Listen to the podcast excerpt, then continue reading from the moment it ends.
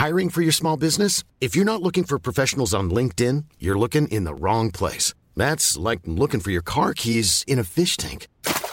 LinkedIn helps you hire professionals you can't find anywhere else, even those who aren't actively searching for a new job but might be open to the perfect role. In a given month, over 70% of LinkedIn users don't even visit other leading job sites. So start looking in the right place. With LinkedIn, you can hire professionals like a professional. Post your free job on linkedin.com slash people today. Eric, tu te recoiffes avant un podcast Toujours. Très bien. C'est pour la caméra. Ouais, clairement.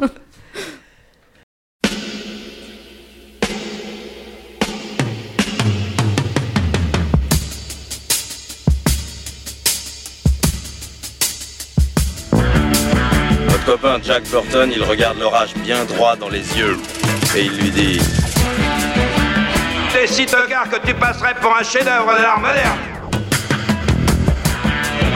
Madame, je n'écrirai rien sur ce film, c'est une merde Merde Ce sont les gars qui se prétendent normaux qui vous déçoivent. Les dingues, ça ne fait jamais peur.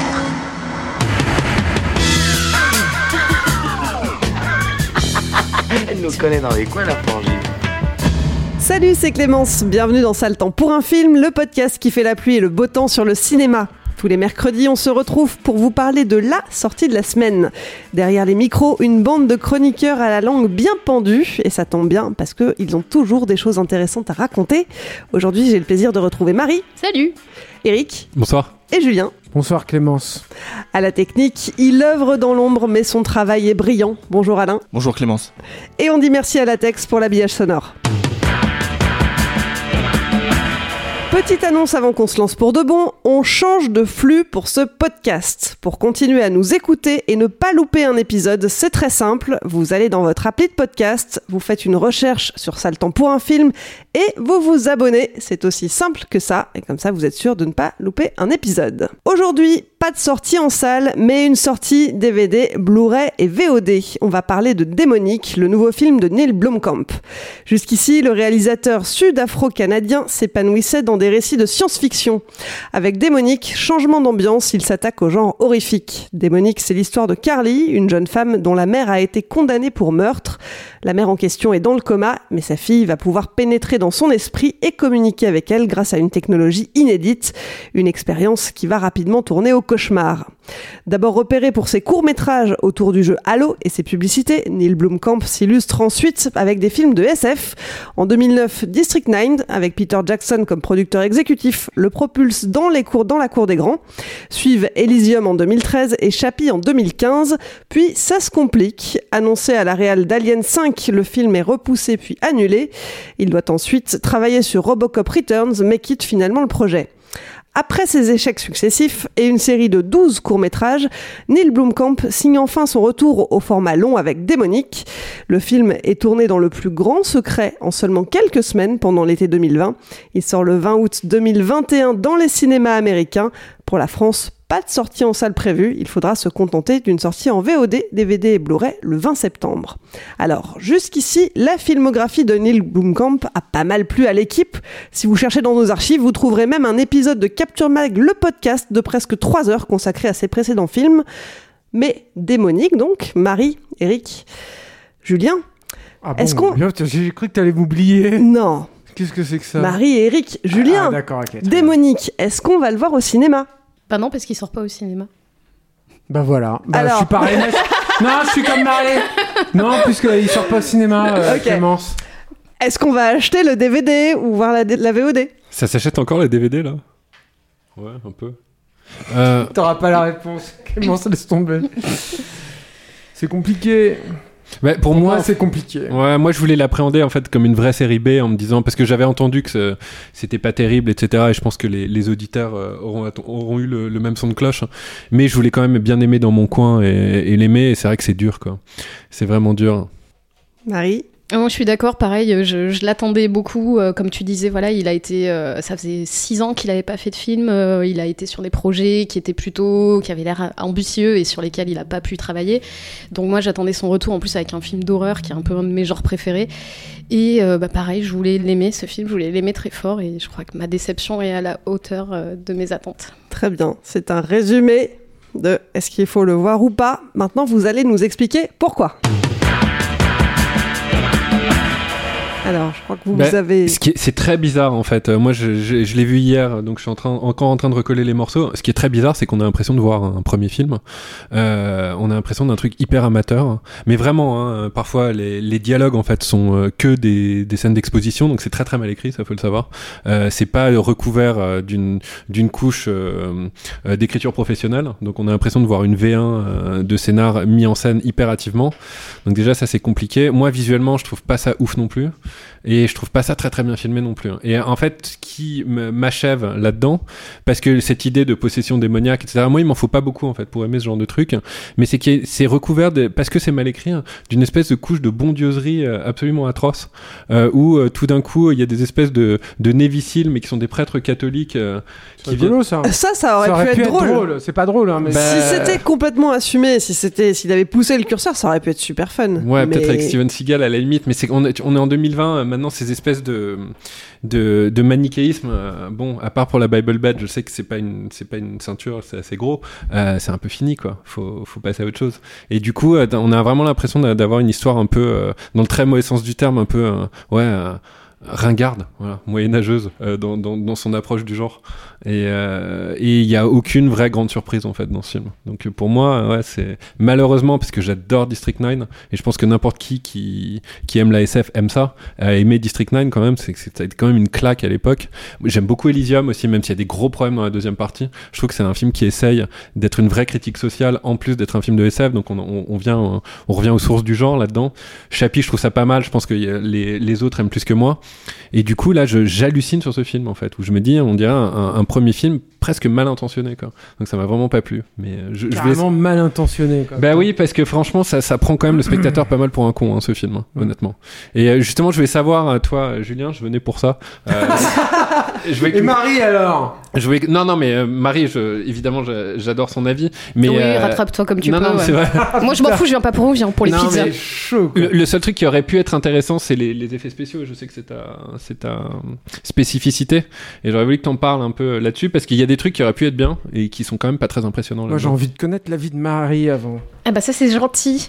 Euh, bah, bah, moi, je rejoins exactement ce que tu dis Eric sur le côté premier film. En fait, j'ai vachement de mal à croire que c'est. En fait, si on m'avait pas dit que c'était un film de Denis Blomkamp, je l'aurais jamais deviné parce qu'il arrive toujours à créer des univers dans ses films précédents ou à créer de l'émotion. Et là, en fait, j'ai ni l'un ni l'autre. Pourtant, je trouve qu'il y avait du potentiel euh, justement dans ce dans ce monde, euh, enfin de cette réalité alternative dans laquelle elle va rejoindre sa mère. Où je me disais bah là, euh, c'est là que ça va partir et qu'il va se passer des, choses et tout. Et en fait, euh, j'ai l'impression de voir, euh, je sais pas, un petit peu genre les Sims euh, d'il y a 10 ans quoi. Non mais c'est Ouais, un ouais. peu euh, c'est un monde pas très. Je pensais qu'il allait y avoir plein de choses. euh, je sais pas, il y avait tout un tout un boulevard pour faire des choses intéressantes. Et en fait, euh, bon, on lui dit ouais, mais c'est un monde que ta mère elle a recréé ses d'après ses souvenirs. Donc en fait, elle recrée la maison de son enfance qui est pas tout à fait pareil. Alors que moi, je pensais qu'il allait y avoir des visions euh, plus ou, plus ou moins horrifiques. Et en fait, il y a pas grand chose d'horrifique dans ce monde-là. Et il y a pas grand chose non plus d'horrifique dans euh, dans le monde réel ni dans les rêves. Et en fait, bah, il y a trois niveaux de réalité qui sont euh, en fait qui se qui se superposent et aucun fait vraiment peur. Et c'est quand même gênant aussi pour un film d'horreur parce qu'on l'a vendu essentiellement comme un film d'horreur. Il fait jamais peur. Et euh, du coup, moi, je le mets vraiment dans le dans le tout venant de la production horrifique qui sort euh, en ce moment et qui fait jamais vraiment peur, qui crée jamais vraiment d'univers. Et euh, c'est super frustrant parce qu'il pouvait y avoir, euh, bah, il y avait tout, tout un concept euh, euh, qui était assez prometteur et on s'est dit bah avec ce mec-là il va forcément se passer quelque chose et en fait ça décolle jamais. Il y a jamais d'émotion non plus parce qu'en fait les personnages bah comme tu dis c'est mal écrit, c'est que des, des phrases très très explicatives de ah ouais euh, on- on- juste pour te présenter le personnage, je sais plus comment s'appelle le personnage du mec, oui tu le vois plus depuis qu'il a fait toutes ces théories complotistes sur ta mère. tu sais c'est vraiment les personnages sont amis, on sait pas pourquoi, Ouais. ils ont aucun trait de caractère, ils ont des, juste des fonctions, c'est des clichés ambulants et du coup bah t'as pas d'empathie, t'as pas le. Moi j'avais bien aimé euh, Chappie et t'as pas du tout le côté où tu t'attaches à ces personnages-là. Du coup bah en fait tu t'en fous de ce qui leur arrive et, tu vois euh, se succéder des clichés du genre euh, autant que le film est un mélange des genres donc tu vois se succéder les, les clichés du genre euh, horrifique, du genre SF, mais en fait t'as pas de il se passe rien et c'est des choses qu'on a déjà vues ailleurs. Et, euh, et du coup, moi j'étais bah, ouais, super déçue. J'avais l'impression de voir un, un premier film, un peu ce genre de film de soit un DTV, soit les. Bah, D'ailleurs, au final, Mm. il, il sort pas au cinéma, mais soit les petits films de festival euh, qui sont un peu bazardés à 14h en semaine et que pas grand monde va voir, ou alors le film de 22h quand il y a le gros film qui passe à 21h Ouais, ouais. et celui-là est dans la petite salle. Et j'avais un peu l'impression de voir ça. Et Mm. du coup, j'étais ouais, euh, assez déçue euh, de ce film-là. Et ouais, ce que tu dis sur les personnages, c'est ça, ça me ça me frappe parce que j'ai vraiment eu le même ressenti. Euh, on ne sait pas qui ils sont, on ne sait pas quel métier ils font, on sait, on, on ne connaît rien, Rien. de leur vie. Et tu parlais d'écriture, Eric, en termes de flemme poussée à son maximal, faut savoir que quand même les personnages ont le même prénom que les comédiens et les Ouais. comédiennes. Donc on a Carly, qui est interprétée par- Carly Pop, Michael, c'est Michael G. Rogers, Martin, c'est Chris William Martin. Il s'est vraiment, vraiment Mm. pas foulé. Je pense que c'est un peu plus compliqué que ça. hein. Alors moi, je, je vais commencer en disant que pour moi, c'est- c'est pénible en fait de parler de ça parce que je suis un gros fan moi de Neil Blomkamp. Ça s'est entendu, je pense, dans le podcast justement qu'on avait fait. Et puis surtout, c'est un mec qui, euh, alors évidemment, District 9, tout le monde aime, donc ça, c'est. Mais ensuite, euh, c'est un mec qui a été vachement lâché sur Elysium, sur Chappie et tout. Et moi, j'ai continué à le défendre contre vent et marée parce que je pense vraiment qu'il y a quelque chose chez ce mec-là. Et ce qui me touche en fait chez, chez Neil Blomkamp, enfin, euh, là où c'est pas juste une marotte en fait, c'est-à-dire que je pense qu'il a il, vient, il propose quelque chose qui est neuf en fait, qui est, qui est, et qui est surtout, et moi c'est aussi un des trucs qui m'intéresse beaucoup chez ce mec-là, qui est euh, profondément dans l'air du temps. Je trouve que on n'a pas de film aujourd'hui qui parle vraiment de l'air du temps. Euh, c'est dur en fait de, saisir en fait ce qui est en train de se passer dans le monde aujourd'hui avec les réseaux sociaux, avec le, le monde informatique, avec tout ça. C'est pas facile quoi, tu vois.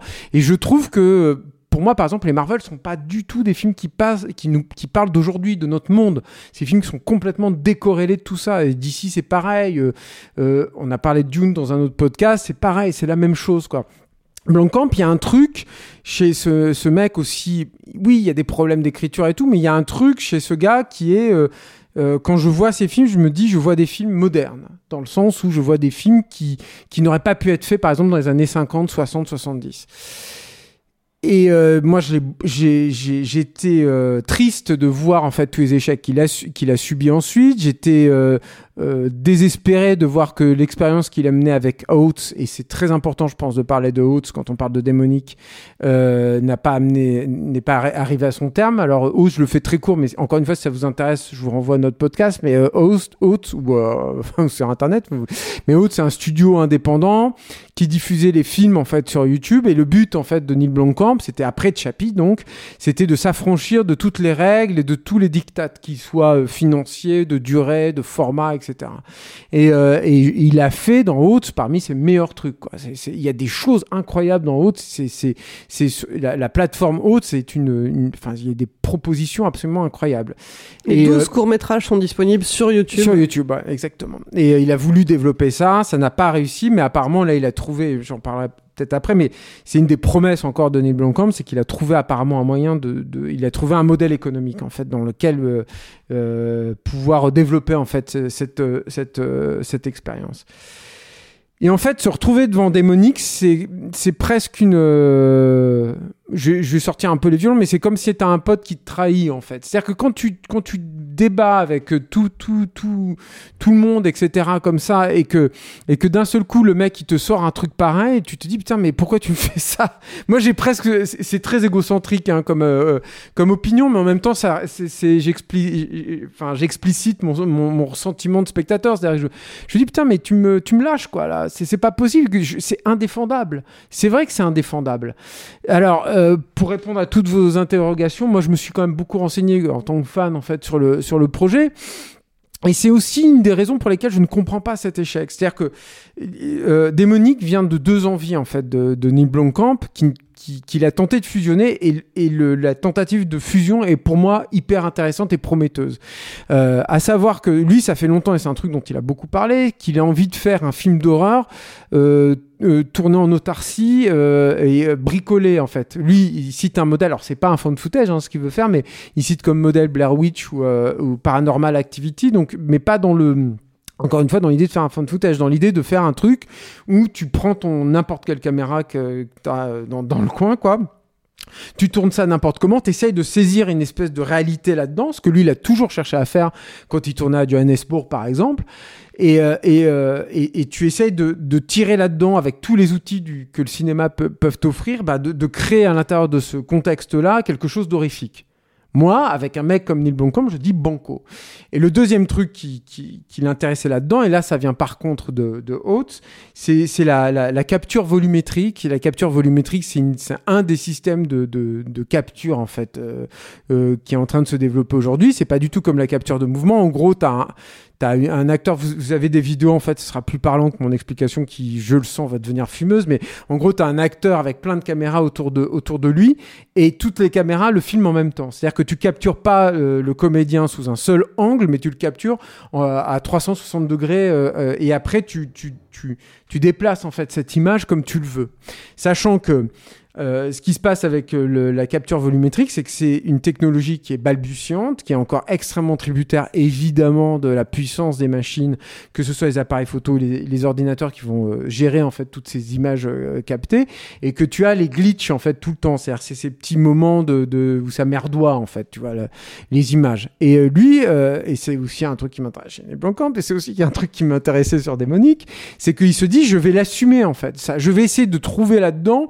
Euh, au lieu d'essayer de le cacher euh, comme l'aurait fait Villeneuve, je vais essayer de trouver là-dedans euh, la faille qui va, euh, comment dire, distinguer en fait ces images comme ça que je vais, capter, essayer d'en tirer quelque chose. Il n'y a rien de tout ça en fait. Pour moi, dans le projet, il, se foire partout. C'est-à-dire que la capture volumétrique. S'il y a un truc qu'on peut pas reprocher à Blancombe, c'est que quand il s'empare, par exemple, de la capture de mouvement dans Chappie ou dans, ou dans District 9, il le à son extrême. Il n'y a pas beaucoup de gens qui l'ont poussé euh, autant. Quoi. Je veux dire, il y a eu les derniers planètes des singes, peut-être, pour la capture de mouvement, mais voilà. Et, et, et là, qu'est-ce qu'il en fait en fait? C'est-à-dire que tu as 3-4 plans au début où je me dis, ah, il y a une appréciation en fait du, de l'espace qui est euh, réminiscente effectivement des Sims, enfin de, de tout un tas de, de, de jeux vidéo. Moi j'ai envie qu'on travaille autour de ça cinématographiquement parlant. C'est intéressant parce que c'est une façon de voir l'espace, de l'appréhender qui est inédit au cinéma, qui n'existe pas, mais par contre, il y a toute une génération qui joue aux jeux vidéo qui, qui l'a appréhendé, qui a compris que tu pouvais tout à coup comprendre l'emplacement, le, déplacement des gens et appréhender un espace sans avoir le toit d'une maison, par exemple. Ce qui est le cas dans les Sims et ce qui est le cas dans Démonique. Mais faisons quelque chose de ça. Et c'est pareil, la, la, liberté, Marie en parlait, la liberté en fait que tu, tu peux avoir en fait avec ça, tu as envie de dire mais pète un câble. Soit le Satoshi Kon de la capture volumétrique. Et là en fait, tu as l'impression que c'est c'est un petit test euh, timoré qui, qui n'est pas abouti, qui mène à rien, et voilà. Et alors, le truc, donc, sur la, le, truc horrifique, en fait, tourné à l'arrache. Alors ça, moi j'ai entendu des interviews de Neil Blomkamp, il s'est un peu détaché de ça. Et lui, son but, un, un des films d'horreur en fait qui lui a fait le plus peur étant enfant, c'est euh, La malédiction de Richard Donner, qui est un film d'horreur intéressant parce que c'est un film d'horreur qui date des années 70, mais qui par contre essayait d'avoir dans sa facture quelque chose de très classique, avec quitte à aller jusqu'à des, des, décors en studio. Euh, euh, qui avait un, un, petit côté un peu pastiche comme ça. Euh, donc lui, il a, lui qui a plutôt un filmage, on va dire, euh, encore une fois, moi que je trouve très moderne, mais qui est dans la fusion en fait de, de plusieurs sources d'images différentes, de la caméra à l'épaule, euh, de quelque chose qui a un peu tourné à, à, à l'arrache, du, du, Paul Greengrass, mais euh, réussi. Euh, il, a, il a essayé de s'écarter de ça pour retrouver justement un truc beaucoup plus classique, etc. Encore une fois, pourquoi pas, mais donne-moi quelque chose là-dessus, quoi. Fais quelque chose là-dessus. Et puis un autre truc, c'est que quand tu fais ça, comme vous en avez parlé, Eric et Marie, il faut que tu aies une écriture qui tienne un peu la route. Et là, le problème, c'est que Neil Blomkamp, il a écrit tout seul, quoi. Et, d'habitude, en fait, sur ses autres films, il, il avait, euh, comment ça s'appelle Terry Tatchell, en fait, qui est, je crois, son épouse encore, et qui est euh, co-scénariste, en fait, sur ses films. Et je pense qu'elle aide, en fait, euh, Neil Blomkamp à canaliser tout le reste, quoi. Et là, effectivement, tu as l'impression de voir un truc de d'ado, en fait, euh, euh, ce qui est Neil Blomkamp, quoi. Et c'est horrible, en fait, pour moi. C'est horrible d'une part parce que j'ai l'impression que Neil Blomkamp, euh, quelque part, me lâche, entre guillemets, mais il se lâche sur ouais, lui, il se lâche évidemment, aussi, ouais. euh, là-dessus. Et puis aussi euh, parce que donc ce film est quand même rempli de, de promesses. Ah, moi, par exemple, sur le, le truc des exorcistes, de la, de la d'espèce de, de, de SWAT team là, des, des, des exorcistes, Moi, j'aurais adoré les aimer, ces mecs-là. Mais j'aurais aimé les voir un petit peu en action. Tu ne les vois jamais. Tu sais que ça existe et tu les vois, alors je spoil, mais anéantis et après c'est tout. Ouais, tu les, tu les vois s'armer, puis tu les vois morts. C'est ça. qu'il te manque tout, t'as l'impression qu'il te manque tout un bout du film. En Mais c'est un problème de budget, ça, tu C'est crois un truc, peut-être, je n'en sais rien. J'ai pas, pas fait. toutes les clés. C'est pour ça que j'ai essayé de me. Alors, c'est un film qui a été tourné vraiment pour très peu cher en très Ouais, peu de c'est temps. ça, mais ouais. il n'empêche, quoi. Il n'empêche. Il n'empêche. Je veux dire, Neil Blomkamp, quand tu voyais les cours qu'il faisait, tu vois, en Non, amateur c'est clair. avant C'est clair. 9, Ouais. il savait euh, suppléer à ça. Et puis, euh, et, et tu vois, le. le, le, le- et tu vois, ça, j'aurais aimé, j'aurais aimé qu'il travaille, tu vois, euh, au nom du Saint-Père, je vous botte le cul, tu vois, comme dans Branded, tu vois, j'aurais aimé un truc comme ça, quoi. Et il y a un autre truc aussi où moi, je suis, j'ai une vraie frustration, c'est sur le monstre. Le monstre, dans l'absolu, je le trouve cool. C'est-à-dire qu'il y a un truc dans le design, à la fois dans le des d'ossements d'oiseaux. C'est c'est pas souvent exploité les oiseaux. Moi, ça, ça me fait un peu. J'aime pas trop les oiseaux, moi, dans la vraie vie. Le monstre, c'est un espèce de démon à tête de corbeau. un terre de corbeau. Bah, Alors lui, il adore les corbeaux. Je le comprends. En fait, c'est vrai que c'est une gueule un peu particulière. C'est entre ça, les peintures de Bosch et puis euh, les, les comment dire les masques qu'on portait pendant les pandémies de, de, de peste. Pas de Covid. Ça aurait été plus rigolo qu'on ait ces masques-là pendant le Covid. Malheureusement, nous ne les avions pas. Mais pendant les pestes, ouais, on avait ces trucs avec ces grands corps. Je ne demande que ça, moi, à l'aimer, ce monstre. Mais montre-le un peu plus. Mets-le en action. Essaie de me surprendre avec. Tout à coup, fous une extension numérique quelque part. Trouve quelque chose, même si c'est cheap. C'est, c'est, je sais pas, je sais pas ce qui s'est passé. J'arrive pas à, à, à- à- j'ai, c'est le genre de film qui peut éventuellement créer une rupture avec un cinéaste que t'aimes beaucoup et que t'as soutenu euh, jusqu'à présent. Et, euh, et en tout cas là, ouais, c'est, c'est, pour moi, c'est un crève-cœur, quoi. Voilà, c'est, ces films où ces cinéastes, euh, t'as l'impression de t'être planté en plus avant. Bah, il faut que je revoie les précédents. Puis j'attends la suite. Donc j'attends Haute et puis j'attends la suite de District 9. Apparemment, il a trouvé un truc pour la, pour la suite. J'a- J'attends ça. Quoi. Et puis il travaille sur un autre film aussi qui qu'il avait commencé. Le projet a été lancé avant même euh, avant même Démonique. Euh, ça s'appelle Inferno. Ça a été mis entre parenthèses le temps du Covid. Euh, c'est un projet de film qui parle de meurtre et d'extraterrestres. Tiens, il revient à ses Mais je pense qu'il a un vrai truc pour faire du, de, de l'horreur à FX. C'est-à-dire qu'aujourd'hui aussi, il y, a, il y a un truc avec le cinéma d'horreur, c'est que je trouve qu'on est dans un cinéma d'horreur extrêmement timoré. Euh, où on, on est revenu au truc de, au vieux truc de euh, bah t'ouvres pas la porte pour montrer le monstre et puis tout va bien comme ça. Bah c'est les, les films de James Wan que je déteste pas hein, d'ailleurs hein, au demeurant toujours. En tout cas j'aime bien Conjuring 2 par exemple. Mais mais, mais c'est un problème quand même tu vois c'est tout le temps comme ça. Moi j'ai par exemple j'ai été content c'est un mauvais film hein, mais j'étais content de voir ça deuxième partie parce que t'as des monstres partout quoi merde. Et moi je vais voir aussi ces films là pour ça. Et j'adore quand on arrive à me faire peur en me montrant le monstre quoi. Et je, je, je suis persuadé qu'il a ça en lui je ne comprends pas qu'il soit foiré comme ça à ce point-là là-dessus. Marie, Eric, est-ce que vous avez quelque chose à ajouter euh, Je suis désolé, j'étais trop long. Non, mais moi je, je suis d'accord sur le fait que en fait euh, ce monstre, moi je voulais le voir aussi. Il y a une apparition dans, le dans un rêve où, où tu commences à le voir et tu te dis bah tiens il va enfin se passer un truc. Et après en fait non, le monstre s'empare de corps et c'est un truc de possession et tu le vois pas et en fait c'est hyper frustrant. euh. Enfin voilà, moi je suis allée de frustration en frustration et bon je vais pas répéter ce qu'a dit Julien, tu l'as très bien résumé, mais mais voilà ouais. Résumé, je sais pas. Non, pas résumé. Tu l'as très bien, tu l'as très bien détaillé. Et Ouais. euh, mais, mais ouais, voilà. Enfin, je, ouais, c'est vraiment une espèce de, de frustration et. euh, et ouais, du coup, maintenant, je me demande, euh, bah ouais, ça va être quoi la suite et euh, est-ce que je vais être partante pour la suite, tu vois, c'est, compliqué. Puis tout le problème aussi de, de, de, de ce film-là, pour moi, il est essentiellement scénaristique. hein. Tout le reste vient après. Mais bon, c'était très intéressant ce que tu disais. C'est que le monstre, c'est toujours, que ce soit une créature ou un monstre, c'est toujours un rapport entre le créature ou celui qui possède et le possédé. Enfin, il y a toujours un- une dualité comme ça. Et là, en fait, ce monstre, il aurait dû illustrer un rapport euh, mère-fille hein, ou quelque chose, mais il n'illustre rien en fait. Et c'est ça le problème, c'est que cette tourne-vite, ça se voit très bien dans le climax du film, euh, qui est anti-spectaculaire au possible. Mm. Vraiment, où tout sort un objet euh, Ouais. sorti de nulle part, parce qu'en fait, bah, il y a aucune, euh, il y a aucun travail psychologique qui est fait. Mm. Donc le monstre, en fait, là-dedans, bah, il se retrouve un peu, euh, voilà, euh, il sera un peu à rien. C'est aussi pour ça que Faut ça respecter marche les pas. monstres, les amis. Et moi, j'adore les monstres. euh, Je pense autant que toi, Oui. vraiment. J'ai une fascination des monstres. J'adore les Jeepers Creepers parce que voilà, le monstre est, est superbe. Et je pense que tu as raison là-dessus sur Neil Blomkamp. Je pense que c'est un, c'est un réalisateur à effets spéciaux. Il y en a pas beaucoup. Et tu vois, les, les, les Del Toro, les Zemeckis, tu vois, ces gens-là qui, qui, qui sont dans leur mise en scène vraiment très attentifs aux effets spéciaux, il y en a pas beaucoup. Et Neil Blomkamp, c'est vraiment euh, l'héritier de ça. Donc j'ai vraiment envie qu'il fasse des, des, des grands films et des très bons films. Y- y- je- moi, Est-ce qu'on peut. Tu veux terminer, Clément? Je le sens. Vas-y, Mais je j'ai- t'en j'ai- prie. Non, non, mais juste pour terminer sur une note un peu positive, euh, le film sort donc en VOD comme tu l'as dit, mais aussi en Blu-ray. Et sur le Blu-ray en fait de, de, de Métro, il y a un bonus. Euh, et euh, ça rattrape un peu le truc pour terminer sur une note un peu moins négative. C'est Neil Blomkamp, il a, il a des caméras en fait Super 8 qui datent des années 60 et il a filmé euh, le tournage avec cette caméra Super 8 et c'est proposé, ces, ces, images sont proposées en bonus. Elles sont pas montées, donc tu, tu, tu te retrouves avec, euh, je sais pas, il doit avoir une vingtaine de minutes d'image à peu près. Il y a pas de son du coup, ça c'est intéressant, mais tu te retrouves avec une vingtaine de minutes, tu as plein de techniciens qui font des coucous à la caméra, ça c'est pas très intéressant. Mais par contre, ce qui est cool, c'est que il euh, y, y, a un truc intéressant. Ça fait partie des choses. Tu dis Neil Blomkamp, il a quand même un rapport à l'image, aux différents supports qui est intéressant. C'est-à-dire que il y a un truc bizarre qui en ressort, notamment. Alors évidemment, tu vois le monstre en train d'être habillé, etc., le, être costumé. Tu vois le mec l'interprète le monstre et on met son masque animatronique et tout.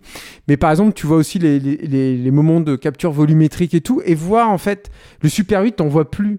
Donc voir cette euh, comment dire, hein, euh, cette euh, collision entre une, une, typologie d'image euh, qui a disparu et puis ce truc euh, hyper high tech, je sais pas, il y a un petit truc là qui est en train de se provoquer qui est pas, euh, qui est, pas inintéressant. Voilà. Piètre consolation, mais con consolation tout de même. Consolation quand même. Autre consolation, hein, si vous voulez découvrir le reste de l'œuvre de Neil Blomkamp, qui est plus qualitative et qui, donne plus à voir que démonique, eh euh, je vous rappelle qu'on a donc un, un, podcast consacré au reste de sa filmo. C'est l'épisode numéro 32 de Capture Mag, le podcast. Et puis, si vous voulez vous faire, malgré tout, votre propre avis sur ce film, Démonique est disponible en DVD, Blu-ray et VOD depuis le 20 septembre. On ne vous laissera pas partir sans faire un petit détour par notre répondeur. Le répondeur, c'est le moment où vous pouvez nous donner votre avis sur le film du moment. Vous avez aimé, vous avez détesté, vous n'êtes pas d'accord avec l'équipe et vous avez des arguments, dites-le nous. Pour ça, c'est très simple, il suffit de retrouver Capture Mag sur Messenger, enregistrer un petit message vocal et on le diffusera dans la prochaine émission. La semaine dernière, on parlait de la dernière adaptation de Dune, signée Denis Villeneuve et côté équipe, ah, le résultat était plutôt Moi, plutôt menteur. Le résultat était pas franchement folichon. Mais vous, très chers auditeurs, qu'est-ce que vous en avez pensé?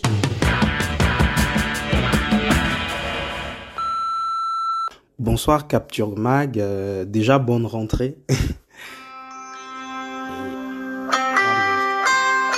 Eh bien, bonjour Capture Mag, et du coup, je réagis à, à Dune. Je, je, suis, bon, bien sûr, je suis assez en désaccord avec vous, puisque j'ai, déjà, j'ai pas mal d'affinités avec le style de Villeneuve, mais euh, j'aime bien cette, cette espèce de, de style froid et, et très, très proche de, de du minimalisme, euh, du brutalisme de l'architecture. Ce qui peut s'expliquer d'ailleurs par le fait qu'il soit québécois, puisqu'au Québec, c'est quand même un des berceaux de, du brutalisme. Et on retrouve ça dans, dans, dans Dune et je trouve que ça fonctionne bien. D'une partie 1, ça pourrait être bien si c'était pas chiant comme la pluie. C'est un film qui est émotionnellement mort, qui commence grand, mais qui finit par se rabougrir au fur et à mesure devant nos yeux, tout ennuyé. Je comprends aussi euh, l'envie de, faire l'histoire en deux parties, mais euh, dans ce cas, il faut faire un véritable travail d'adaptation pour que le film ait un minimum d'enjeux dra dramatiques. Ça manque clairement d'enjeux, ça manque de passion, ça manque de vie. C'est triste. Salut, salut. Euh, bah écoutez, je vous ai trouvé un petit peu dur avec Dune. mais le film est magnifique visuellement. Après, c'est vrai que niveau histoire, bah, on c'est des choses qu'on a déjà vues et revues. Et malgré que ce soit un précurseur du genre, bah, ça excuse pas le fait d'avoir des archétypes, une structure qu'on a déjà, dont on a déjà soupé. Et effectivement, l'idée de les deux parties euh, de, de, en, de 2h45, en tout cas pour la première, c'est une connerie. Je pense que ça méritait de faire l'histoire entière en 3 heures s'il le faut, quoi. Voilà, bonne rentrée, merci beaucoup. Pour moi, c'est vraiment une, c'est une très bonne adaptation, une excellente. Je pense que pour moi, d'ailleurs, c'est la meilleure adaptation possible. Et c'est peut-être ça sa plus grande faiblesse. Moi, j'ai quand même l'impression que Villeneuve, il s'est contenté de faire une espèce de décalque, euh, ce qui est toujours une erreur hein, quand on fait une adaptation. Et le problème, particulièrement avec Dune, c'est que la saga Dune, c'est une œuvre qui invite beaucoup à la prise de risque, à l'appropriation et à l'interprétation. Ce qui me semble avait très bien compris euh, David Lynch et Jodorowsky à l'époque.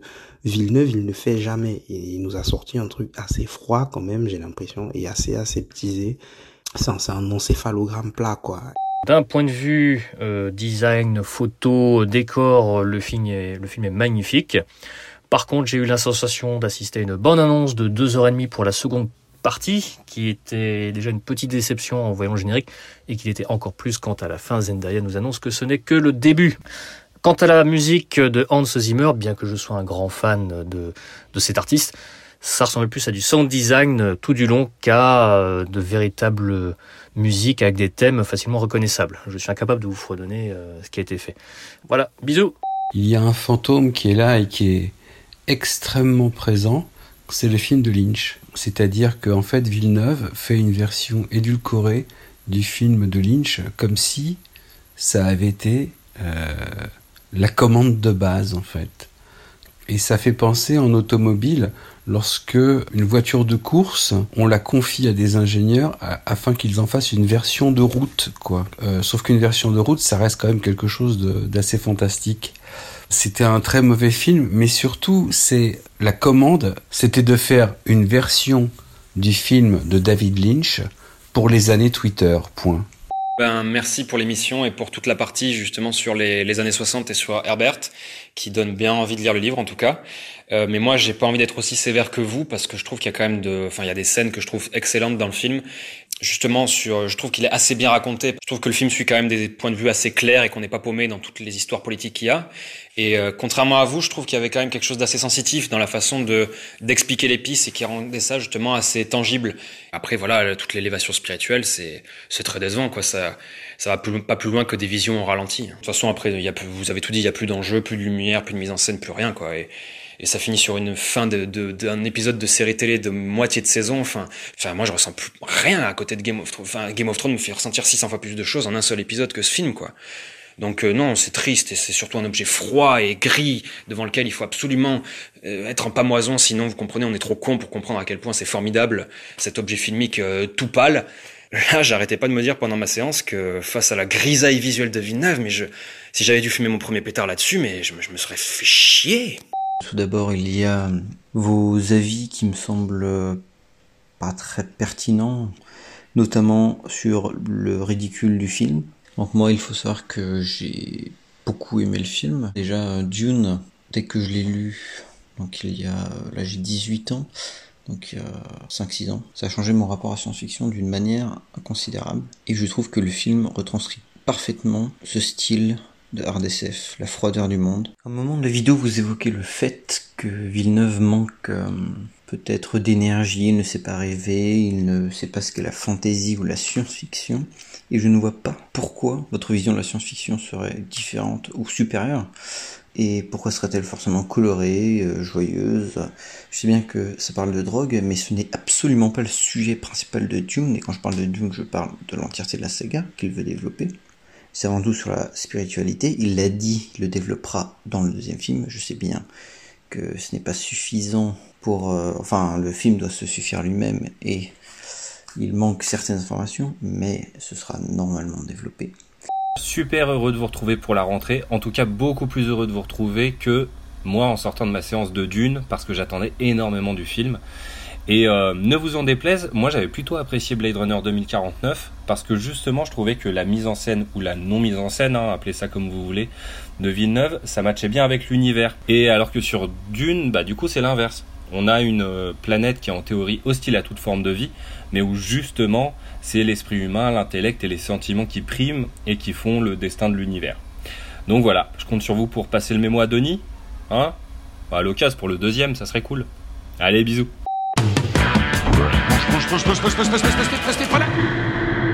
ça le temps pour un film, c'est fini pour aujourd'hui. Marie, Eric, Julien, Alain, merci. Merci, Clémence. Merci, Clémence. Merci aussi à Nicolas Rioux de Metropolitan Film Export, grâce à qui on a pu visionner ce film démonique avant, merci, sa, avant sa sortie officielle.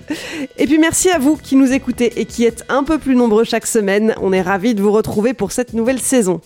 Petit rappel, si vous nous découvrez, pensez à vous abonner pour ne pas rater les prochaines émissions. Et puis, si vous êtes déjà abonné, sachez qu'on change de flux pour ce podcast. Donc pour continuer à nous écouter et à ne pas louper un épisode, il faut que vous alliez dans votre, euh, appli de podcast, que vous faisiez une petite recherche sur Salton pour un film et que vous vous réabonniez au nouveau fil. Enfin, si vous voulez nous soutenir, il y a plein de façons de le faire. Vous pouvez parler de nous à vos amis, relayer ce podcast sur vos réseaux sociaux préférés, nous mettre des étoiles sur les applis de podcast et vous abonner à la chaîne YouTube de Capture Mag. Allez, je vous laisse. On se retrouve dans une semaine avec un retour au grand écran. On vous parlera du nouveau Candyman de Nia D'Acosta. Salut!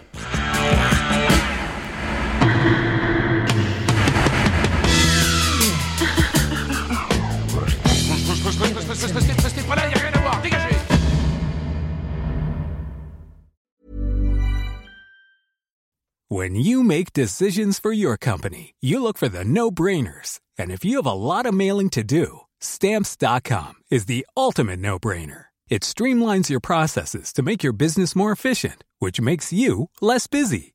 Mail checks, invoices, legal documents, and everything you need to keep your business running with stamps.com.